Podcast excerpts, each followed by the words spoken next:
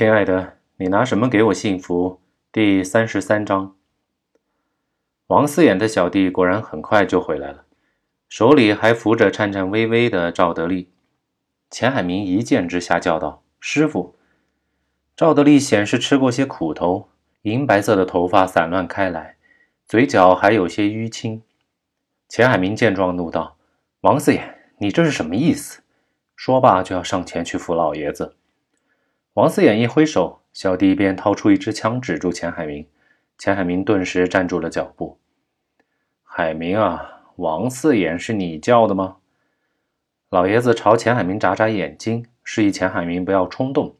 钱海明这才软了下来，说道：“行，我不追究，我们换人吧。”顿了顿，又道：“这样吧，我们都拿出诚意来，再尔虞我诈的，今晚谁都别走了。”说罢，钱海明把枪举起来，引得王四眼的小弟一阵紧张。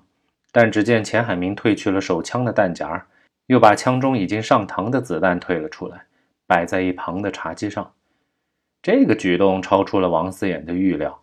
呆看着钱海明做完这一系列动作之后，才点点头，示意小弟们也将枪放下，但还是没有放开老爷子的意思。钱海明道：“怎么还不放心？海明，那批货呢？你拿着也是累赘，不如给我算了。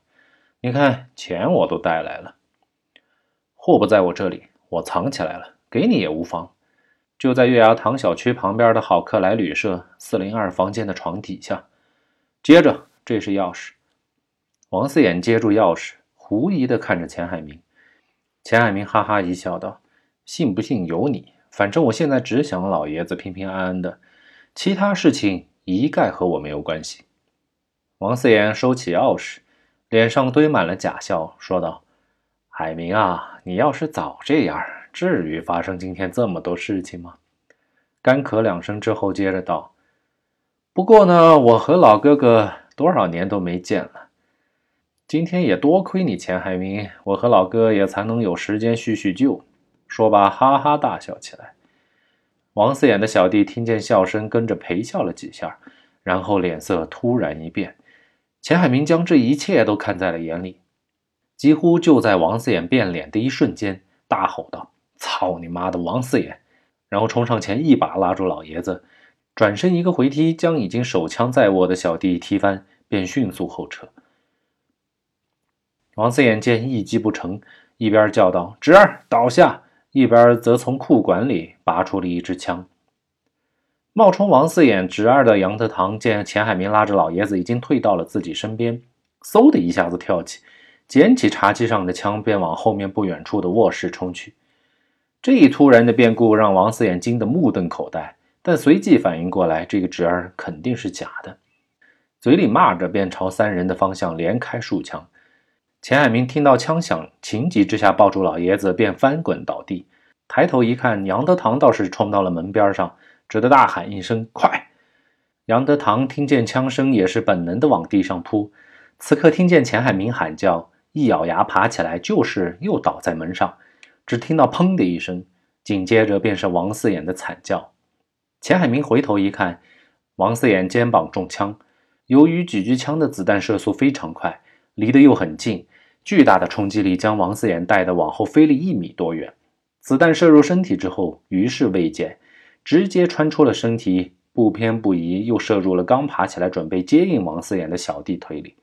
顿时，王四眼的左肩血肉模糊，通了一个不大不小的洞。小弟也莫名其妙，只觉得腿上一阵火辣，紧接着便是剧痛。杨德堂见钱海明不动，急道：“快走！”钱海明闻言，赶紧站起身来，扶起老爷子。可老爷子就像是晕过去一样，身体软绵绵的。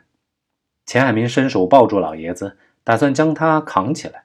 就在这个时候，钱海明却感觉手里湿湿的。他心里一惊，赶紧抽手回来一看，满手是血。顿时呆住了。杨德堂一看也知道事情不好，但时间紧迫，王四眼暂时倒是没有了反抗能力了。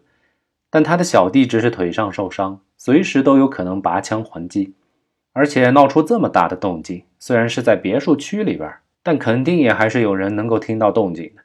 警察随时都会到。此刻，杨德堂的心情极度矛盾。一方面，他非常希望警察能以最快的速度赶到，将钱海明和王思言等人一并抓起来，自己也可以算是立了大功一件。可另一方面，老爷子的意外中枪，生死不明，钱海明的忠心救师又让自己于心不忍。他不愿意看到因为警察的到来引起新一轮对视，继而造成老爷子死掉。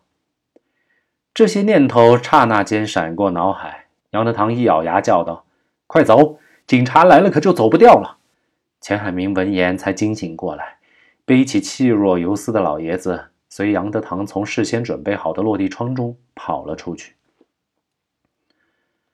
李警官看看表，已经是晚上十一点多了，不自觉地打了个哈欠，然后又开始写今天的报告。他将今天所发生的事情经过一番整理之后，觉得思路清晰了些。他只是还没有搞清楚赵德利和钱海明的关系，但他隐隐觉得这两人之间肯定有什么联系。赵德利是自己跟了多年的嫌疑对象，可赵德利做事极为谨慎，从不给警方留下任何对自己不利的证据。而且自从两年前突然收手之后，线索几乎就完全中断了。警方一直在查找赵德利将生意交给了什么人，因为昆明作为一个连接东南亚各国和大陆各省的重要枢纽，赵德利的生意是不可能说收手就收手的，这生意肯定是有所继承的。而今天钱海明的东窗事发，让李警官不自觉地将两人联系在了一起，而且种种迹象也表明两人是一定有关系。这在理论上是说得过去的，现在只是缺乏证据罢了。李警官正想到这里，便听到有人道：“报告，李队，四季园别墅区有人报警称听见枪声。”李警官闻言精神一振，道：“什么？”进来报告的警察又说了一遍。李警官不由暗想：果然不出我所料。李警官正容道：“张天到，你不是有个手下在那边蹲点吗？”“嗯，是的，联系一下看看怎么回事。”“是。”过了一会儿，张天道：“哎，李队，小杨的手机关掉了，打不通啊。”李队心里一阵不祥的感觉袭来，说道：“你赶紧带几个人过去，路上联系幺幺零指挥中心，找到出警的人，了解情况后及时向我汇报。”行。随即点了几个刑警跟着自己。站住！张天闻言停下脚步，并转过身来看向李警官：“别再自作主张给我闯祸，听到没？”是。